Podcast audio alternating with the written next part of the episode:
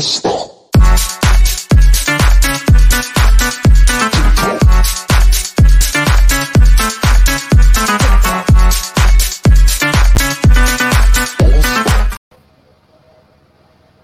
¿Qué tal? Muy buenas noches, bienvenidos a una emisión más de No Seas Friki. Sí, los volví a sacar de onda porque ahora no puse a ninguno de mis dos compañeros, ahora me autopuse yo solito. Y bueno, esperamos que usted esté muy bien y que se encuentre de maravilla y sobre todo que esté aguantando la ola de calor infernal que está no únicamente en Guadalajara, déjeme decirle, que es prácticamente en todo el país. 22 estados de la República están siendo arrasados por esta extremadamente infernal hora de calor que estamos viviendo. El día de hoy estuvimos a 39 grados eh, en algunas partes de nuestra bellísima perla tapatía. Parece ser que hoy fue el día más caliente, parece ser que mañana va a bajar un poquito la temperatura a 1 o 2 grados, pero pues nosotros lo que le recomendamos aquí en No Friki es que tenga usted a bien el estar, mantenerse muy bien hidratado, que esté muy bien alimentado, también eso es muy importante, trate de cubrirse con protector solar, trate de estar en lugares a donde haya alguna sombra y trate de exponerse lo menos que pueda a los rayos solares porque la situación sí está complicada. Ah, pero no nos pasa nada cuando hay deforestación, incendios, ¿verdad? No pasa nada, digo, no, no, no hay nada. El cambio climático no, no existe, hay una cuestión conspiranoica, ¿verdad? Tristemente. Pero bueno, vamos a darle la bienvenida a mis compañeros. Ya está por aquí el señor Robert, Medina, que como siempre se está comiendo las uñas y picándose la nariz. Nunca me como las uñas. Es una de mis pocas manías, fíjate, para alguien con ansiedad y trastorno obsesivo compulsivo, no es ninguna de mis manías. Tamborileo con el pie, este, hago muchas cosas maníacas, pero comerme las uñas no, afortunadamente no. Estimado Moy, qué sabias tus palabras de bienvenida y qué agradable sorpresa que ahora no nos dejaste el inicio del show a ninguno de nosotros. Primero que nada, saludamos a nuestra queridísima audiencia. Bienvenidos a su dosis semanal de contenido friki, geek y conexos. Eh, bienvenidos a No Seas Friki, por supuesto. Y en efecto, muy brevemente tenemos que mencionar uno de los grandes clichés del mundo, pues yo diría que de las películas de superhéroes, de ficción, pero sobre todo del mundo de la acción es Bienvenidos al infierno. Y creo que eso se podría decir de, en este momento, como tú dijiste, de Guadalajara y aparentemente de la mayoría de las partes del país. 22, Robert, 22 estados. 22 estados. Sí, sí, es una, una ola de calor que está destruyendo, que está atacando inmisericordiamente a 22 estados, que hace que nos den muchas ganas de fugarnos a otro país con un clima más bonito y, y que hace que nos den muchas ganas de tomar algún objeto contundente y estrellárselo en la cabeza a toda la gente del Team Calor toda la gente que en redes sociales celebra cuando llega el calorcito a la ciudad, ¿verdad? Ojalá se estén pudriendo todos en sus propios jugos. Pero bueno, esa es la nota negativa. Para una nota positiva, seguramente, además de, las muchas notas positivas que vamos a comentar el día de hoy, porque hoy sí hay buenas noticias, muy. Sí. Hay muy buenas noticias, de hecho. Unas promisorias y unas confirmadas buenas. Y para darle el enfoque positivo a las cosas, nadie mejor que, que, que la luz que ilumina el camino de este programa Friki nuestro querido positivo e incansable compañero Toncho Ábalos, que ya está también con nosotros. El, por ahí, muy positivo de aquí de No seas friki. Ya sí, claro, la fuerza positiva. Te compro lo de positivo, tal vez body positive, pero no, lo incansable, pero aquí estamos, claro que sí. Eh, y en efecto, pues se, se, viene mucha notita, ya saben que aquí el contenido friki es lo que abunda eh, y el calor. Y como bien dijo nuestro querido señor productor. El contenido friki y el calor. Ese ya es, ese ya es, lo que le tenemos. Cajón. Dos promesas les podemos cumplir. Somos tan magnánimos que hasta nuestro calor, nuestro fuego interno se lo legamos a la gente que nos ve. Es correcto. Pero pues qué, qué, gusto, qué gusto de tener, tener de vuelta al señor Medina que por ahí eh, pues no, no había estado la semana pasada y vaya que nos hizo falta su, su contraparte para estar pimponeando ideas por ahí, obviamente siempre desde el respeto y el cariño, aunque nos reventemos las medias, eh, nos está saludando. Por eso, por eso es importante de repente que se unan a la transmisión, porque a lo mejor nos están escuchando en podcast y se están perdiendo de cosas bonitas, de, de estar en vivo, de ser parte de, como el buen Adolfo que nos saluda. Si, si alguien sabe de calor es este señor, que sí estaba en cuarenta y tantos el día de hoy. Sí. Eh, también está por ahí nuestra querida Belén saludando. Y dice, saludos desde Torreón a unos deliciosos 38 grados a las 8 de la noche. No, hombre. Dios o sea, siempre puedes estar peor. Esa es la moraleja. Siempre puedes estar. Dice Pero pues, siempre ¿qué? de las semanas que The Flash es una revelación. Oye, y era lo que les decía comentar a todos. Perdón, Toncho, que te interrumpa. Eh, No, no, adelante. he dando la tarea todo el día de hoy. Me la he pasado, eh, eh, me la he pasado aquí en, en casa todo el día de hoy, a la cual el, eh, dedico este programa con todo el cariño del mundo a mi santa madre, que el día de hoy, el día de ayer cumplió años y desgraciadamente por situaciones fuera de nuestro control no se lo pudimos celebrar, hasta la fecha no se lo podemos celebrar ahorita. Este, le mando un beso enorme a mi madre, que yo sé que me está viendo en este momento. Eh, recupérate, oreja, por favor, te- no- nos haces mucha falta a todos. Pórtate bien y no hagas diabluras, si eres tan amable, por favor. Eh, estaba, estaba checando en varios portales de internet, retomando lo que le estaba comentando. Eh, la mayoría de los portales de internet que ya tuvieron la oportunidad tanto de asistir a las funciones de prensa como a la premier, todas las calificaciones son positivas. ¿eh? Ahora sí no veo que haya por ahí alguna cosa de que se estén quejando, de que está muy mala la película, de que nada más está, este, que nada más ahora sí que es cuestión de que le pagaron a la gente para que opinara bonito, pero parece ser que no. Ya la tendremos que ver y platicaremos de ella la próxima semana.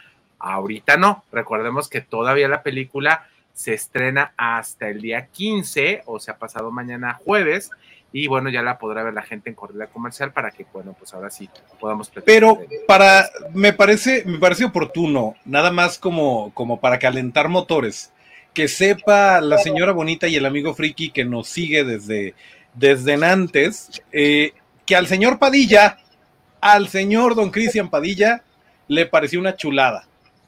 Entonces ya desde ahí, ya desde ahí decimos. Ya me, este, ya me está preocupando, ¿eh? Eso ya, eso Sí. ya es preocupante. Es que, Eso ya es preocupante. no sé, miren, yo consideraría la prueba de fuego, yo no pensaba verla en el cine, la neta, este, pero ya, ya se ha vuelto una tentación muy grande este tema porque, pues yo tengo todo en contra. Eh, a mí me cae re mal Ezra Miller. Yo no considero a Michael Keaton ni de cerca el mejor Batman, o sea, le daría como el segundo o tercer lugar. O sea, yo tengo muchas cosas en contra de esta película, pero normalmente Chris e- era el que odiaba todo. Entonces, si a Christian le gustó, al- aunque, aunque debo decir, Cristian Padilla para mí, y algún día lo discutiremos con muchísimo gusto, pierde todo su, su geek cred en el momento en que le gusta, ¿cómo se llama esta basofia de, de los últimos Jedi o cómo? Discúlpame, pero no, no vamos a entrar en ese tema porque Otro día, otro día, Flash, Flash, vamos a ver Flash. Vamos a ver Flash. que aventar el comentario, aventar el comentario este, ácido, mi querido Roberto Medina. Sí, hombre, teníamos que decirlo, ¿no? Es cuando respetas la opinión de alguien. Yo respeto mucho la opinión de Toncho y la de Chris, porque son muy sabios en el área geek. Eh, obviamente la de Moisés, el señor productor que sabe de todo. Es más, él sabe el chiste, el chiste, el chisme desde el, el más oscuro rincón de la ciencia ficción hasta el más barato de los TikToks que salió ayer. O sea, él sí tiene un dominio. No, y, y lo peor de todo, que hasta los de Pati Chapoy, que ese no me lo, no me lo van a creer, señores, señores. Como dice mi querido, mi querido Toncho Ábalos, señora bonita, yo no me puedo perder ventaneando. No, no me lo va a creer. Hay, hay ocasiones, déjame decirle, mira, Roberto, hazme caso de lo que te voy a decir ahorita. Hay ocasiones, es para mí como un relax mental, porque es algo que no tengo que estar pensando para la hora de verlo. Hay ocasiones que estoy trabajando con la computadora y nada más lo estoy escuchando, ni siquiera lo estoy viendo. O estoy haciendo alguna cosa y no lo estoy viendo. Y te lo juro que me relaja. Ya cuando se acabó la hora, ya me pongo a ver cualquier otra cosa. No me no, si me preguntas de qué hablaron ayer, no sé. No me acuerdo. Yo nomás lo único que supe es que se estaba muriendo Bisoño y que ya regresó otra vez al, al programa. ¿Otra vez? es lo- como lo importante. Pero de ahí más que hermano- tú me digas, alguna nota en especial, o sea, no me la sé, pero no sé si es la voz de alguien de ahí que me relaja. O sea, literal me, me deja, me deja un espacio como de esos, co- como decían, en, eh, como dicen los gringos, este blank space que debes de tener a veces en el momento como para estar en, en, en- en estado zen, como que eso me lo provoca ventaneando, tristemente, pero eso Mira, me lo provoca. déjame, déjame regalarte esta perla de sabiduría. Cuando sabes quién eres, no hay gustos culposos. Solo son gustos. No te justificas, hermano. Decía, decía Rob Medina, muy chapoy. Muy chapoy, muy chapoy. pero bueno, pero bueno, vámonos con los spoilers porque hay harto de qué hablar el día de hoy, de veras harto. Yo no sé de veras, podemos decir que se está, en algún momento el señor Medina dijo, ya se están agotando, ya es un hartazgo de tanta cosa que hay friki, pero sigue saliendo como hervidero por todos los debajo. Ahora sí que como está saliendo literalmente, están saliendo como las cucarachas de la coladora en este tiempo, tiempo de calor. O sea, salen más cosas. Y les voy a platicar el día de hoy, si me permiten hacer un spoiler rápidamente, un pequeño spoiler de mi review. La serie que les voy a platicar, para mi gusto, es mejor que Stranger Things. Mucho mejor que Stranger Things. Entonces, ¿Qué les parece si nos vamos con los spoilers?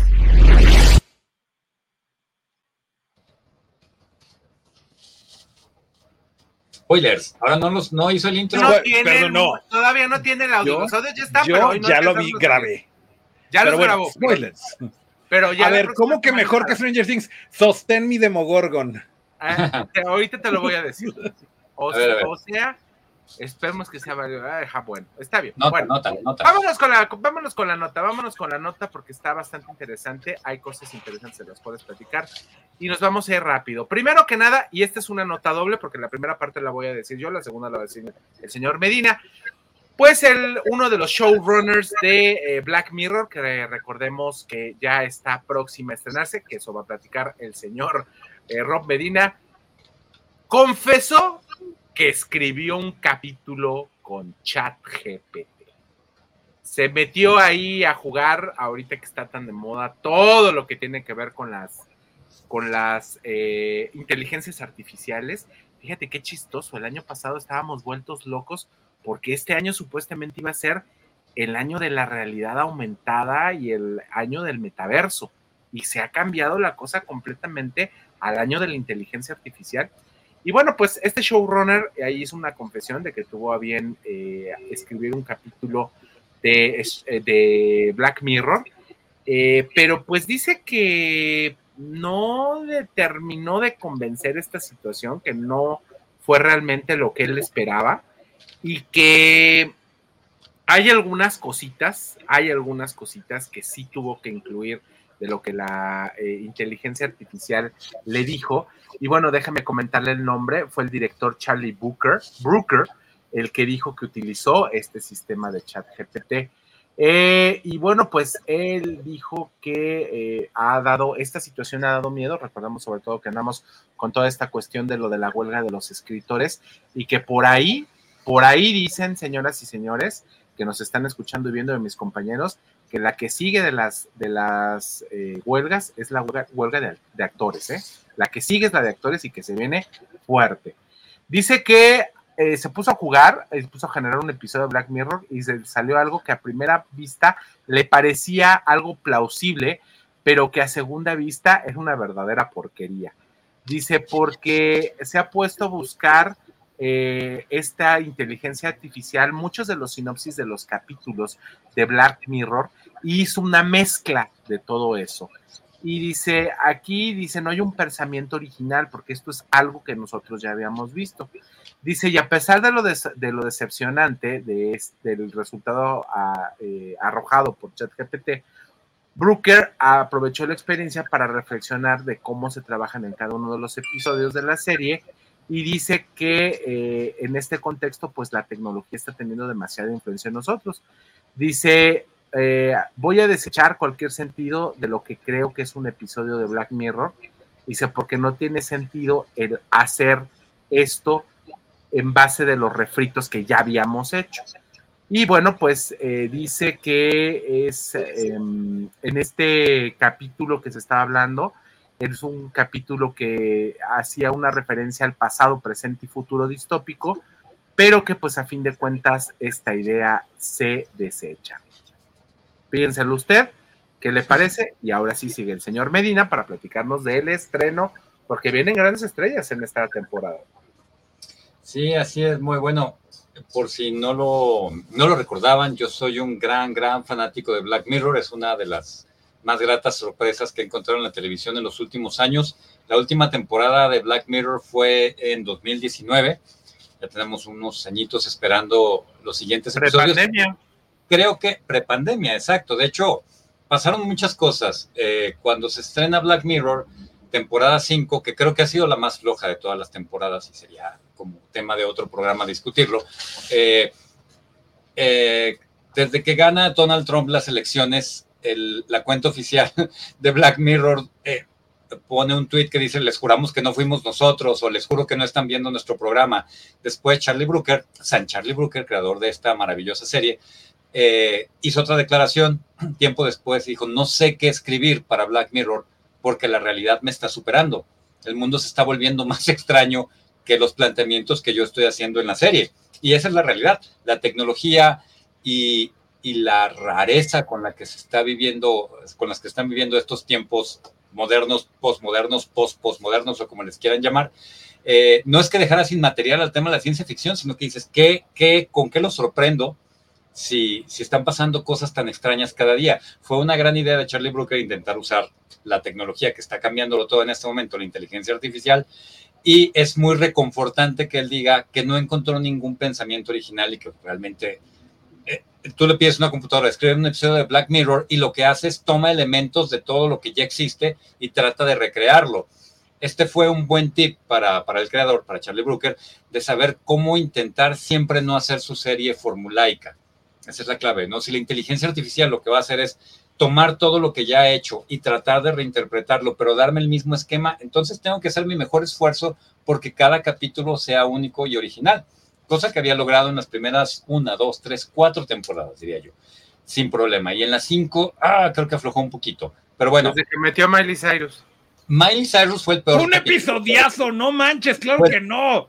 Peor capítulo de toda la serie. Y ahorita le decimos, pues bueno, Toncho, dinos qué opinas, pero nada más para concluir, van a ser.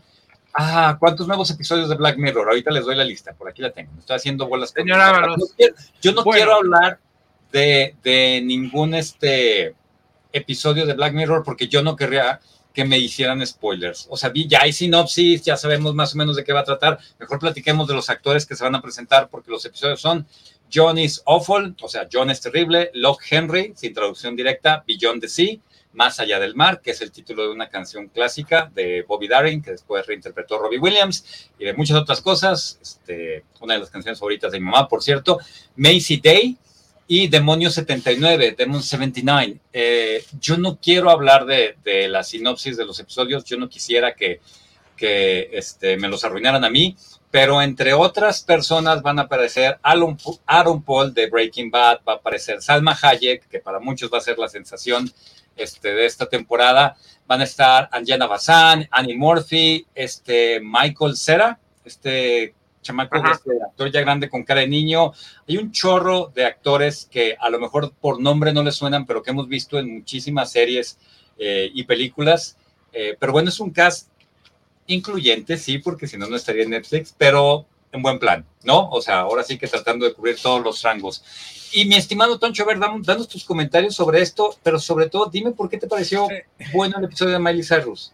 No, a mí me encantó y, y, lo que más amé de todo esto es que la gente rasgándose las vestiduras, enojadísima por el cover que hizo de Nine Inch Nails, y los mismos de Nine Inch Nails, que por cierto, Trent Reznor hizo la música de ese episodio, eh, sacaron, sacaron este merch, sacaron playeras con este, vaya, haciendo alusión a, ese episodio de Black Mirror, pero con, eh, con la iconografía y todo lo que representaba esta actriz. Creo que Miley Cyrus es una mujer extremadamente inteligente y talentosa y creo que ese episodio en particular fue un... Eh, fue pintarle dedo a, todos los true y así, o sea, y es justamente ese tipo de disrupción que necesita eh, y que y por lo que se caracteriza Black Mirror. Entonces es una genialidad cuando lo ves desde, desde una perspectiva externa y el hecho de que a ti te, te esté causando cierto escosor escrotal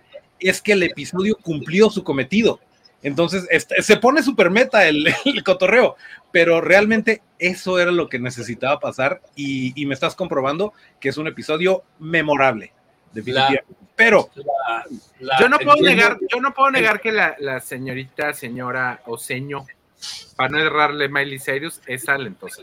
La, la mujer canta, tiene voz y es, es, efectivamente es muy mediática y sabe cómo manejarse. A mí, el, a mí el episodio no te voy a decir que me disgustó, solo te puedo decir que de toda la temporada fue el que menos me gustó. A mí regularmente las cosas que hacen en Black Mirror me gustan, me gustan los episodios, pero si lo ponemos, yo no te voy a decir me disgustó, no me gustó el episodio. Puedo decir abiertamente que ese episodio para mi gusto ha sido el más flojo de todas las temporadas y el que menos me ha, es el que menos me ha gustado. No te voy a decir no me gustó, pero es el que menos me ha gustado. Hasta ahí. Sí, sí, sí. Mira, eh, el, tema, yo entiendo que Black Mirror tenga que ser disruptivo, lo que vamos a decir, Charlie Brooker está buscando no repetirse, este, y entiendo el meta, y entiendo jugar, y entiendo pintarle dedo, pero la caca es caca, por más betún que le pongas encima, y la realidad es que cuando tienes estándares, cuando tienes estándares como San pero este, quién sabe cuántos créditos en The Whole History of Me, Recordemos no, que o sea, no me puedes venir a decir que ese capítulo está a la altura de lo mejor de Black Mirror. Que te haya divertido, que le hayas pintado, que te divierta ver que se le frunce el escroto a todo lo cual, lo entiendo, güey. Pero no me puedes decir con autoridad, güey, de, saber cosas este, audiovisuales, que ese pinche capítulo está a la altura de lo que está, este, lo que ha hecho Black Mirror. Que te divierta está chingón, güey. Que, que, te, que te divierta que moleste a los demás está chido, güey pero que digas que está a la altura de lo que ha hecho Black Mirror, a mí, la neta. Yo, mira, yo después de haber visto, yo, no, no, no es, no es yo opino, yo opino lo mismo que voy. El más flojo de toda la serie. De toda la serie. A mí, por ejemplo, después de haber visto lo magistral que fue San Junípero, porque ese, ese episodio es, yo puedo decir que es, es de los tres episodios más fregones de todo lo que hemos visto de Black Mirror. O sea, realmente San Junípero hasta creó, aquí en Guadalajara, si recordarás, hasta un programa de radio, que así se llamaba, San Junípero. Y era directamente por Black Mirror, que desgraciadamente de un querido. Y, y está seguramente en, un top de, televisión contemporánea. Definitivamente está muy alta la vara con ese episodio. Eh, mi punto es, estamos diciendo, eh, híjole, como que este orgasmo no estuvo tan chido. O este caviar no me encantó pero estamos hablando que dentro de algo que es bueno de por sí, la vara está tan alta que el hecho de que sea el peor no lo hace malo, lo hace mejor que muchas otras cosas que hay allá afuera. Pero volviendo al punto de eh, el episodio que mencionabas, Moy, que está escrito por, por, inteligencia artificial y que no le gustó y que chalala, eh, permítanme recordarles que esto pues, no, no es tan nuevo como creemos y la, el tropo, porque ya es un tropo, de eh, lo hacen los canales de noticia y lo hicieron en sus momentos, en su momento, pero ahorita como que todavía ni sale el episodio y ya es noticia, es como que, vato, llegaste tarde. Eh, muchas veces, o sea, los canales de noticias lo que hicieron es, daban una nota y terminaban eh, hablando de la inteligencia artificial y el punchline era, ah, por cierto, todo lo que acabo de decir fue escrito por una inteligencia artificial. No, me volaste la cabeza. Exactamente. Pero, pues eso ya pasó. Y el Oigan, chicos, se estrena. Ya nos echamos medio programa nomás hablando ah, perdón, perdón. no, no, no. ¿eh? Vamos a darle, vamos a darle. Vamos ya que salga, encargo, porque eso pasa cuando nos apasionamos con un tema. Rápidamente, esta semana se dio a conocer que la nueva película del Capitán América, la Capitán América número 4, que se llamaba New World Order, acaba de cambiar su nombre por Brave New World. Y bueno, pues eso tiene que ver muchísimo con una eh, muy conocida serie de cómics eh, en la cual van a estar, parece ser, basando. Y bueno, aquí, aquí lo interesante de este cambio, independientemente del cambio de nombre, es que ya se revela que cuáles van a ser los enemigos de, este, de esta película en específico para Sam Wilson, ahora Capitán América. Y bueno, mi querido Rob Medina, creo que tú también, Toncho, conocemos perfectamente en los de los cómics a la Sociedad Serpiente, una, eh, una rama de terroristas eh, con poderes eh, basados en cuestiones, pues ahí, viperinas. y que bueno, pues estos personajes no son absolutamente nada nuevos, estos son personajes de por allá de los 60 eh, que empezaron allá por allá a dar lata, ahorita les consigo el dato, pero bueno, pues ya, ya se estuvo eh, por ahí filtrando, se estuvieron filtrando nuevas fotografías de Sam Wilson con el traje nuevo, que hay que decirlo, se parece mucho al traje, es una adaptación muy, muy parecida al traje que tuvo el Capitán América eh, original del universo cinematográfico de Marvel, eh, con en la segunda película que fue la de Capitán América y el, Soldado del Invierno, es algo bastante, bastante parecido. Entonces, pues esa es eh, esta nota. Y ahorita me siguen comentando, nada más déjenme decirles, aquí interesantísimo, que eh, la noticia del día de hoy, así literal la del día de hoy, que ha sido un bombazo por todos lados, es eh, la decisión de Marvel Studios que acaba de hacer el cambio de las fechas y mueve absolutamente todas las fechas de sus próximas películas y las avienta bastante, bastante lejos. Toncho, ¿nos podrás regalar por ahí las fechas de las películas que, que próximamente estarán este, estrenándose de Marvel Studios y cómo quedaron y cómo quedaron más o menos las fechas? No. Ok, 10 contigo. Ahorita se, las, ahorita se las paso. Ahorita se las paso. Ahí les va. La primera película que vamos a ver eh, para eh, más cercana para nosotros es Deadpool, aún sin Deadpool 3, aún sin título oficial, que será el 3 de mayo de 2024. Eh, Capitán América Brave New World lo veremos el 26 de julio del 24 y los Thunderbolts estará eh, presentándose el 20 de diciembre de 2024. A ver a, quién nos toca ver. Eh, Blade se estará presentando una, una, película que hasta ahorita volvemos a tener conocimiento de ella porque estaba muy perdida esta producción. Blade se estará estrenando el 14 de febrero del 25 los Cuatro Fantásticos, que yo no sé, ya están alargando esto demasiado. Es el 2 de mayo del 25. Y Avengers Kang Dynasty o la dinastía de Kang estará presentándose el primero de mayo del 26. Y pues me imagino que la otra, la de Avengers Secret Wars, ahorita no le tengo el dato eh, concreto, se irá pues mucho más adelante, porque recordemos que estas películas iban a ser juntas Aquí. para terminar la, la, la, pues ahora conocida fase del multiverso. Aquí tengo muy, este, la, la parte final, Avengers Secret Wars, ¿esa es la que nos faltaba? Sí, Secret Wars. Queda en mayo 7 de 2027. Ah, perfecto. y bueno, habrá películas adentro. Y una, y una, uy, ahorita iba a ser la, la, acotación que me puso ahorita mi querido Rob Medina, y tiene toda la razón. El traje que le puse es el traje que vimos en la, en la serie de Disney Plus del Capitán América.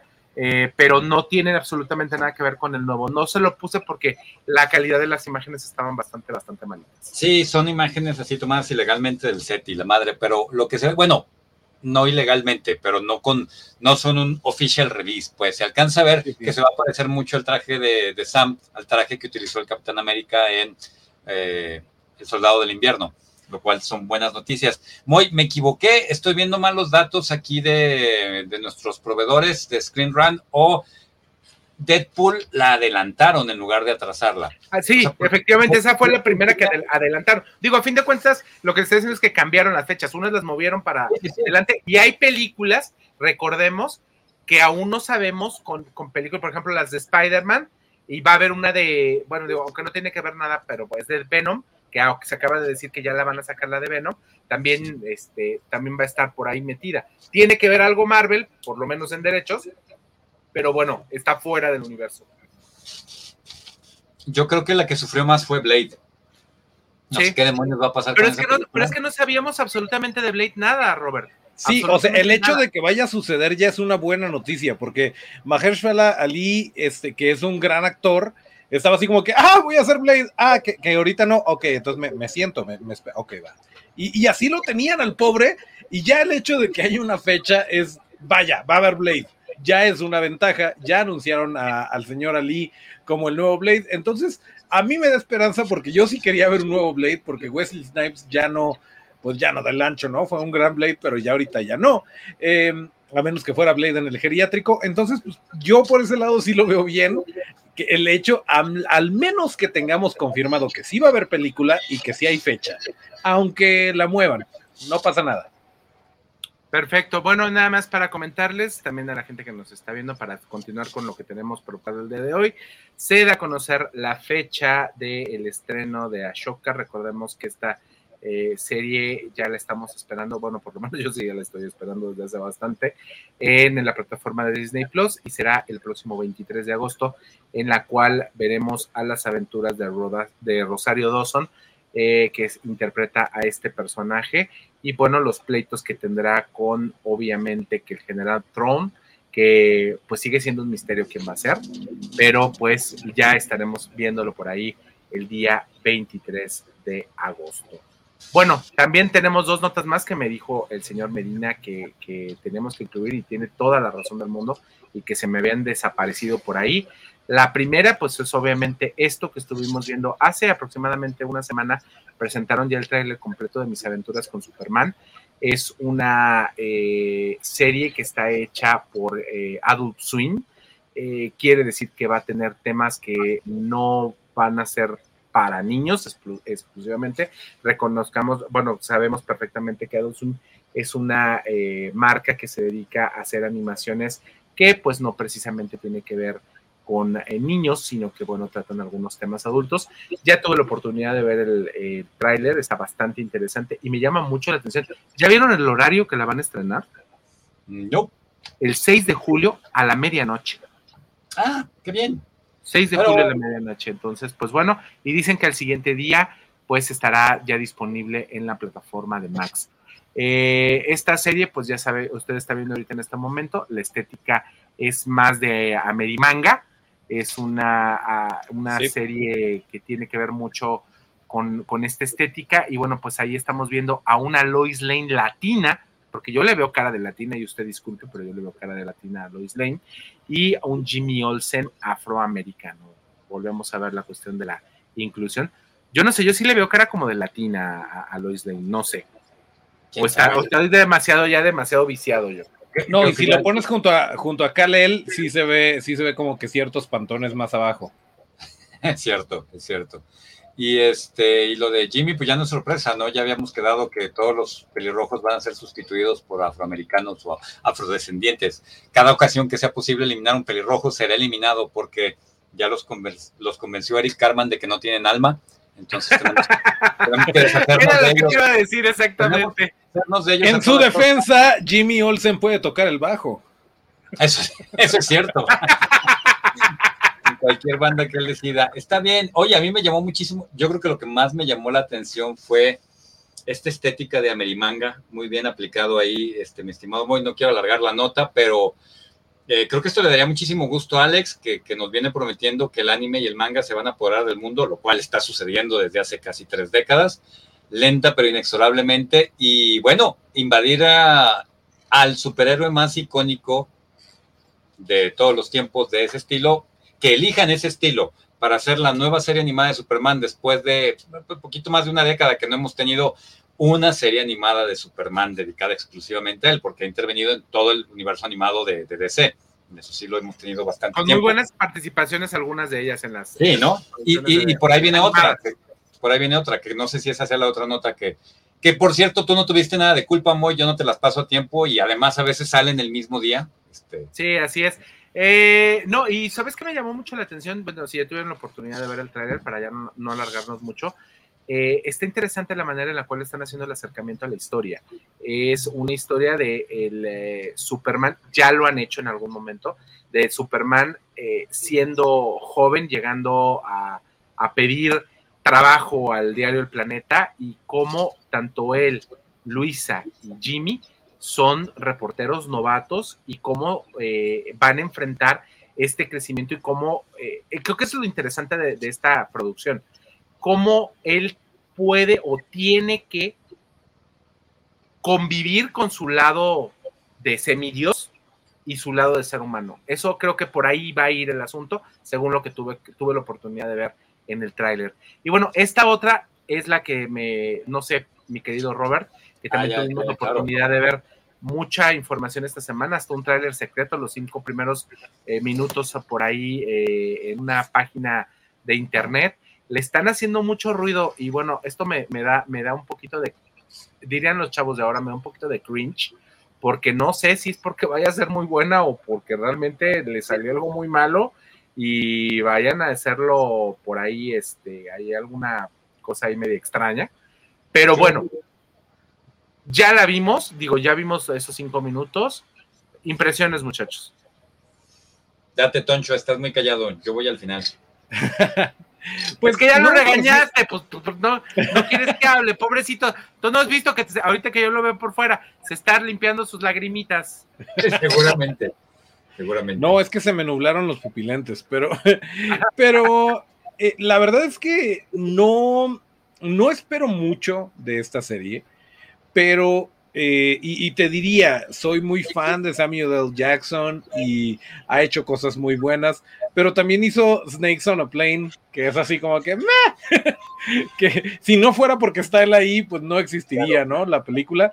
Entonces, em, la verdad es que me parece interesante y hasta cierto punto inteligente esta manera de que te ponen el trailer como si fuera un archivo ultra secreto y que necesitas contraseña para acceder a él y ya te vientas estos minutitos y pues ya de alguna manera como que te costó y como que dices, ya le invertí, aunque haya copiado y pegado la contraseña, ya estoy inmerso en esto porque me costó trabajo, porque lo demás me lo dan gratis y me lo ponen tal cual y aquí le tuve que meter una contraseña creo que va bien con el tema de la serie. Creo que es una manera inteligente de hacer marketing, pero como bien dice Moy, si fuera muy bueno el producto, no necesitarían hacer esas cosas. Entonces, eh, sí lo deja uno con un sabor agridulce, ¿no? Eh, el, que, el que le estén metiendo estos gimmicks para, para tratar de llamar la atención.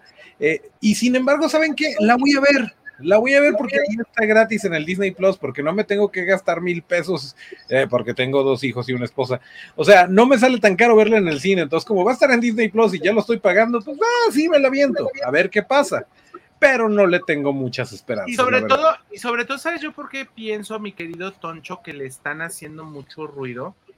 Porque como en esta en específico no está inmiscuido ningún superhéroe, o sea, realmente no hay ningún superhéroe. O sea, que sí está Nick Fury, pues, pero. Pues ya cuánto tenemos de no ver a Nick Fury. Y no tiene superpoderes.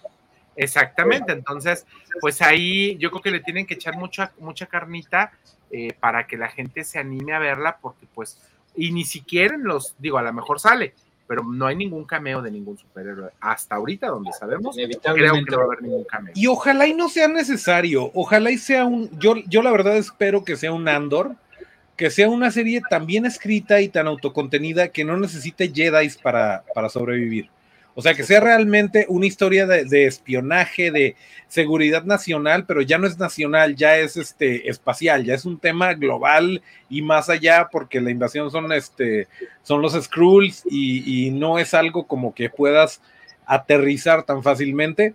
Si está bien escrita, creo que sí tiene. O sea, la, verdad es que el material fuente es bueno y hay de dónde sacar, pero eh, sí va a depender mucho de a dónde la quieren llevar, cuál sea el plan me encantaría justo eso, que no haya cameos, que no nos, que no hablemos de los Avengers ni nada, es otro tipo de amenaza. Que sucede que hay un, este, como un denominador que es el Fury, pero fuera de ahí que se vayan completamente por otro lado y que exploren el lado de, del espionaje y de este tipo de cosas, que sea una especie de Homeland, pero de Marvel, eh, a mí me encantaría. Pues ahora sí nos vamos a pasar a los reviews el día de hoy. yo te pasé la nota de Secret Invasion y no me dejaste decir nada. Adelante, señor, adelante. Así que exijo y demando. Bien breve, este, de acuerdo con lo que dijo Toncho por primera vez en el programa, este, muy, eh, ahí les va. Tiene que ser algo nuevo y diferente. Es la oportunidad de Marvel de hacer lo que hizo con Werewolf by Night, es decir, hacer algo distinto. Eh, los últimos, espero que no venga muy a este, Toncho a decir que fueron una joya, pero la serie de Miss Marvel y la serie de She-Hulk, por más que lo quiso ocultar Marvel, fueron fracasos, fracasos de audiencia, fracasos reales, punto y aparte de que a mí no me gustaron, que los considera asquerosos y terribles, She-Hulk, porque Miss Marvel ni la vi, no la puedo criticar, la neta. Este, no fueron, y de hecho eso se vincula muchísimo con, el, con lo que, todo lo que hicieron con las películas, para mí huele un poquito a miedo. Miedo a lo que fue la fase 4 y miedo a, lo que, a, que depositaron toda su fe en un actor sumamente controversial y es darse tiempo para que pase la controversia. Y Secret Invasion les va a dar la oportunidad única y esperemos que la aprovechen de volver a traer calidad a sus series que habían empezado bien regular, bien regular, bien regular y para mí se fueron a mal. Pero tienen a Don Cheadle, tienen a Martin Freeman, a Olivia Colman, a Ben Mendelssohn, a, no es nada más Samuel L. Jackson, que bueno, encabeza este elenco. Emilia Clark, que si no les gusta como actriz, les tiene que gustar como ser humano porque está muy bonita. Entonces, yo sí le tengo fe a Yo sí le tengo fe a Secret Invasion y este y adelante. Ahora sí con los reviews. Ahora sí, review con spoilers, se los avisamos 5, 4, 3, 2, 1. Nos vamos con los spoilers de Spider-Man a través del el multiverso. Reviews, pero con spoilers. 10. Señor, empezamos con usted, ya que estaba ahí ahorita. Porque yo no pude platicar. La semana pasada vi el programa, lo hicieron muy bien, muchachos. Hicieron este, eh, observaciones muy acertadas hubo un poco de, agresividad pasiva por parte de Toncho, pero no fue en esta sección. Aquí sí me crédito a quien crédito merece. comentó lo que platicamos, lo que platicamos en corto de las pocas cosas criticables que yo le había encontrado a, Spider, a Spider-Man Across the Spider-Verse. Una de ellas, que sea larga, no es que sea molesto, que, que la película sea un poquito más larga o considerablemente más larga que la anterior, sino que creo que a los normies les puede llegar a perturbar. Le platicaba yo a Toncho y creo que no, no sé si tuvo oportunidad de decírtelo muy, que yo lo vi con gente friki, gente no friki, que me encontré por casualidad, porque este, yo nada más iba con mi esposa a verla, y sí me decían, es que se sintió un poquito larga, y la otra crítica es el final. El final no ofrece una conclusión real, eso ya cuenta como spoiler, ¿no? Sin decir exactamente en qué acaba. Eh, es, es, una de estas situaciones de serie antigua de continuará en el próximo episodio. Creo que eso pudo haberse corregido. Este, creo que pudiste haber dado una sensación más de se concluye esta trama, pero queda lo suficientemente abierto para que todos, de todas formas, vamos a estar esperando con ansiedad el siguiente episodio. Y la única otra cosa que a mí se me hace criticable es que creo que abusaron de lo que en la, lo que en la primera película fue un recurso narrativo novedoso y maravilloso, que fue eh, tomar todas estas técnicas de ilustración que nos refieren al mundo del cómic y utilizarlas para contar una historia diferente. La manera en la que mueves la cámara, la forma en la que haces los, eh, los fondos, cómo los mueves, cómo integras las onomatopeyas, todo eso era una maravilla, un sueño. Y ahora creo que abusaron de eso y del ritmo. De repente las peleas están, no sé, a lo mejor, y tiene, y es muy probable que así sea, seguramente ya estoy viejito para este tipo de ritmo, pero le dieron un ritmo más parecido a los, ah, ¿cómo se llama esta, esta película de los Mitchell contra las máquinas o algo así? Ajá, más o menos. Sí, tiene que ver, sí.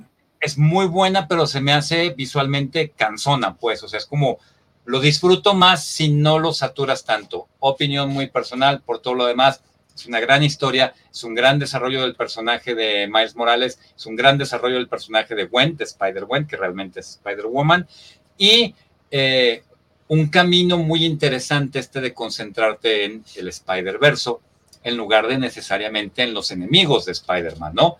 Esto es como todas las facetas. No sé, el desarrollo del personaje ha sido para mí muy bueno. No sé cómo lo vean ustedes, muchachos. Sancho. No, ya la viste por fin. Sí, claro.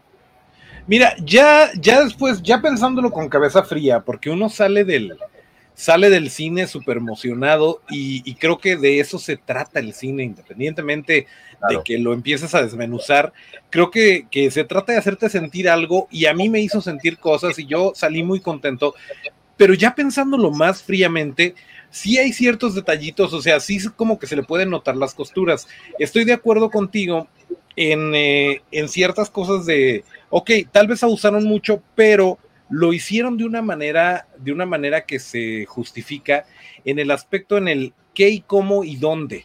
Porque hay escenas donde no te meten tanta jalada visual, que justamente son las más lentas, y a lo mejor ahí con un mejor guion o a lo mejor menos minutos hubiera, hubiera impactado más para que las escenas que tienen más acción y que tienen más carga visual fueran todavía más contundentes y, y más impactantes.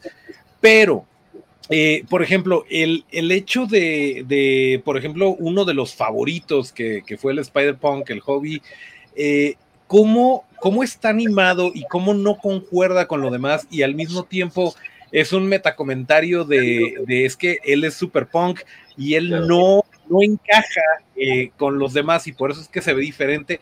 Eso se me hizo una genialidad. Eh, si lo desmenuzas, mientras más le investigas, eh, más cosas gratas le encuentras. Entonces me parece un personajazo.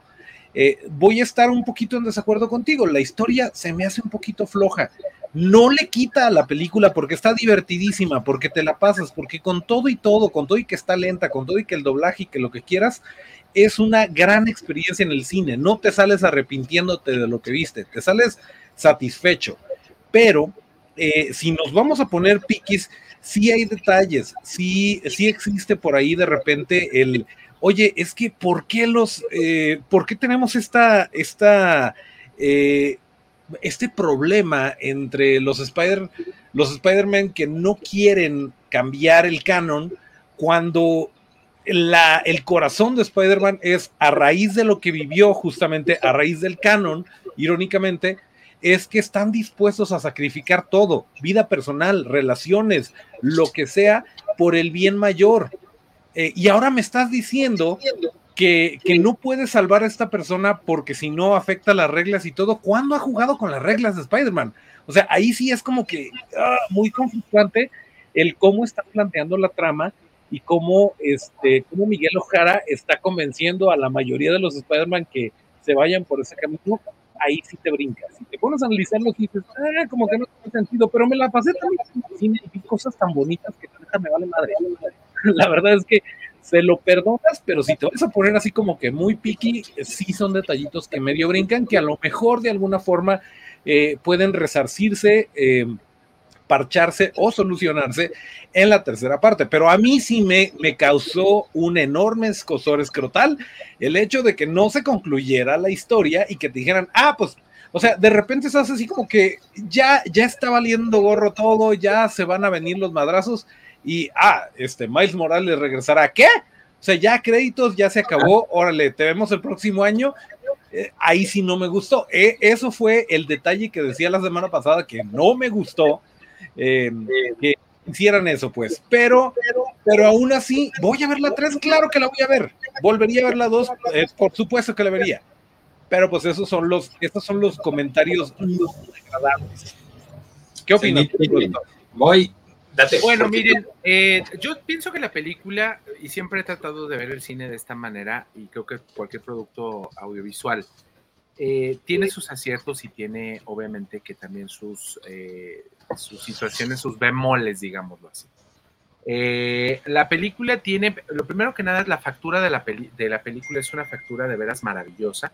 La película está súper bien hecha, se nota que hay producción, hay lana sí eh, en algunas cuestiones de la animación vi un cambio enorme, eh, que sea, que es más fluida, que lo hace más fluido, la cuestión de todos los escenarios, eh, el manejo de los efectos especiales, aunque concuerdo con Rob, sí a veces se, se tornan un poco canzones, porque ya lo vimos en la primera película.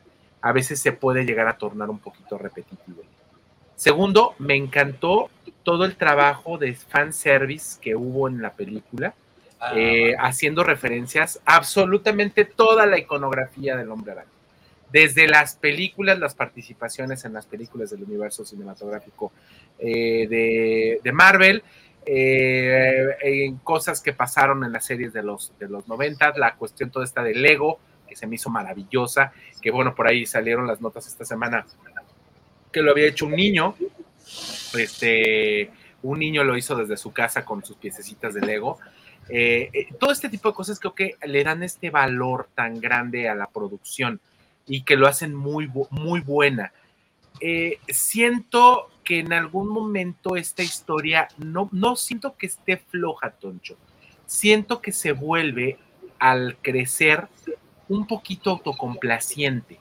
Entonces por eso a lo mejor la sientes floja, porque siento que se están como que autodando bañitos de pureza de que tienen que ver la 3 para que puedan entender la gran, la big picture de lo que estamos haciendo.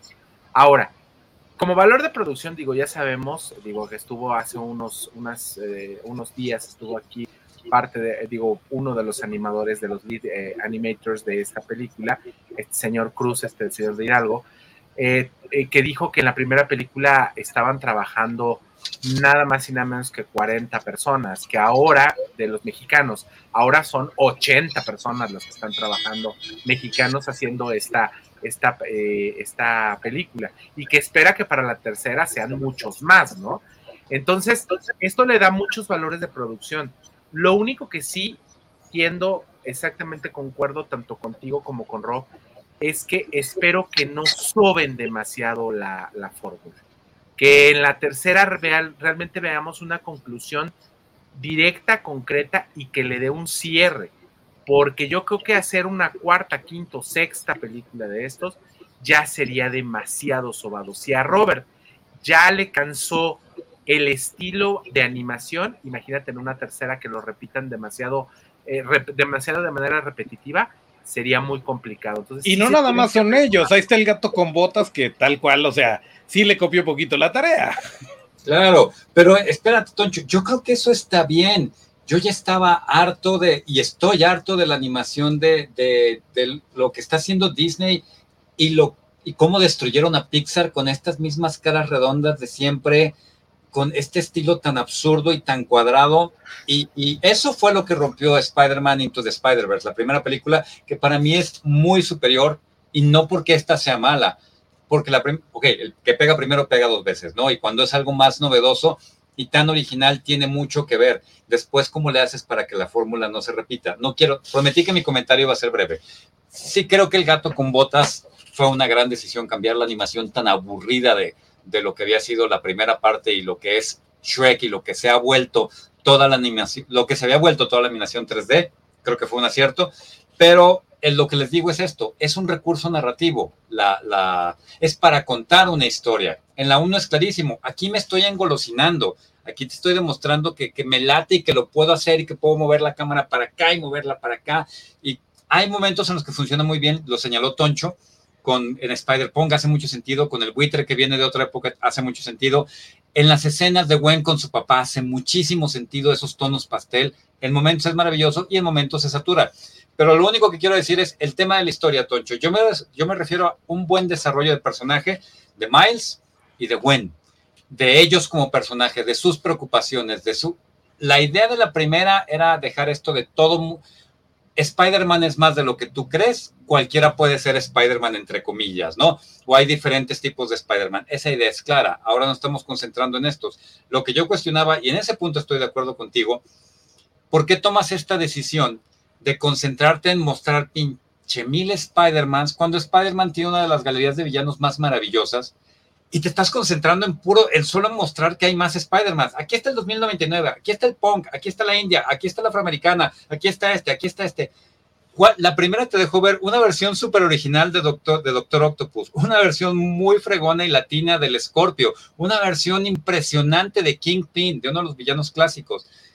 Y ya en esta segunda parte dijiste, no, me voy a quedar con los Spider-Man, a lo mejor desarrollo otra versión del merodeador, del Prowler, una o dos, está bien, esa es la parte, ahí es donde coincido contigo que la historia para mí es floja en eso, pero fue buena al darte un poquito más, al, darte a conocer un poquito más de Miles y de Gwen, pero coincido completamente contigo en la idea de, a ver, entonces, ¿de qué se trata Spider-Man? Spider-Man es un güey que siempre hace lo, lo, mejor por el bien mayor y se autosacrifica, pero siempre para salvar a los demás, o es un güey que tiene que quedarse en este cuadrito de mi historia es así, no la puedo cambiar que es un trope también, que se lo presentaron hasta el Doctor Strange en, en What If, ¿no? Exactamente. En fin. Yo nada más quiero hacer ya nada más un comentario al calce al final. Señor Ibarreche, dedíquese a hacer lo que hace. No se ponga a hacer, por favor. Estoy muy en desacuerdo. No, no se ponga a y no apruebo este mensaje. Absolutamente nada su doblaje. Absolutamente nada. No, no, me gustó su actuación. Ni siquiera, ni siquiera con perdón suyo, señor Toncho Ábalos, con todo el respeto que me merece, el señor Ibarreche no le echó ni ganitas a tratar de evitar oírse como Ibarreche. Punto. Corazón, es que se tiene una voz, la intención es otra cosa, pero no, el doblaje y la actuación no se trata de hacer voces. Toncho ya propuso. mi comentario. tema de dirección. Yo, bendito sea Dios, no puedo opinar porque me caerá una maldición el día que yo vea una película doblada al español. Entonces, este, pues confío en sus opiniones. Toncho dice que fue una solicitud que él cree, que él lo considera una solicitud, ¿no? Del director de doblaje de. No, y yo creo que si no, que si no conoces el Barreche, la actuación está bien. No se trata de hacer voces. Mario Castañeda, que es el Luis Miguel del doblaje, casi siempre usa su misma voz. Entonces, no se trata de eso. se trata de, un, de una precognición que se tiene, de un bias que hay este, así. Barreche se respeta, se entiende, pero no quiere decir que sea un mal trabajo y ya se nos está acabando el tiempo. Y ya nomás nos quedan cinco minutos, vámonos con la recomendación del día de hoy.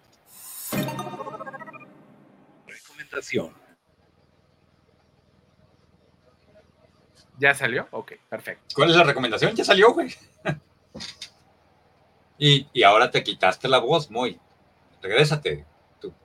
No pues no sé, pasó algo raro, pero bueno, rápidamente la recomendación, digo, si usted no tiene, tiene Amazon Prime, que es el, sistema más barato de venta de, digo, de plataforma de contenido, porque es el que realmente le ofrece absolutamente más por su dinero, todas las, ventajas que tiene Amazon eh, como empresa, eh, llegó esto hace dos semanas, esto se llama El Grifo, eh, esto es basado en unos libros eh, de Holbeins y es una, de veras es una verdadera chulada esto que tuve, tuve la oportunidad de ver. Son, son nada más seis capítulos en las cuales, bueno, pues vemos ahí una historia realmente de fantasía, muy bien hecha, es una historia alemana, déjeme decirle, no, no transcurre de la misma manera el tiempo como usted la conoce en el lenguaje eh, visual eh, norteamericano o latino. Eh, recuerde si usted alguna vez, alguna vez tuvo la oportunidad de ver The Dark o ver Dark, este es completamente diferente. Y es una serie de fantasía de veras maravillosa en la cual una familia es la poseedora de un libro que tiene, contiene los secretos de un mundo que se encuentra por ahí eh, paralelo al nuestro y que hay un grifo que, bueno, ahorita tuvimos la oportunidad de ver a este, mm, eh, a este personaje, que es el que ahorita le, mostré, y que, bueno, pues está tratando de cazarlos porque quiere destruir literal el mundo de los seres humanos. A lo mejor la serie es, a lo mejor la premisa es muy sencilla, pero la realización, el trabajo de maquillaje, que me imagino que el señor Ábalos lo ha de aquilatar mejor, eh, y sobre todo de hablar un poquito más de él. Es realmente maravilloso, es un trabajo muy bien hecho. Las actuaciones están bastante, bastante bien, em, bien realizadas y le digo que es como un paralelo un poquito a Stranger Things, porque bueno, pues habla de estos chicos que se encuentran ahorita en, la preparatoria. Eh, esto está en los años noventas, aparte también. Entonces, está así todo en los años noventas.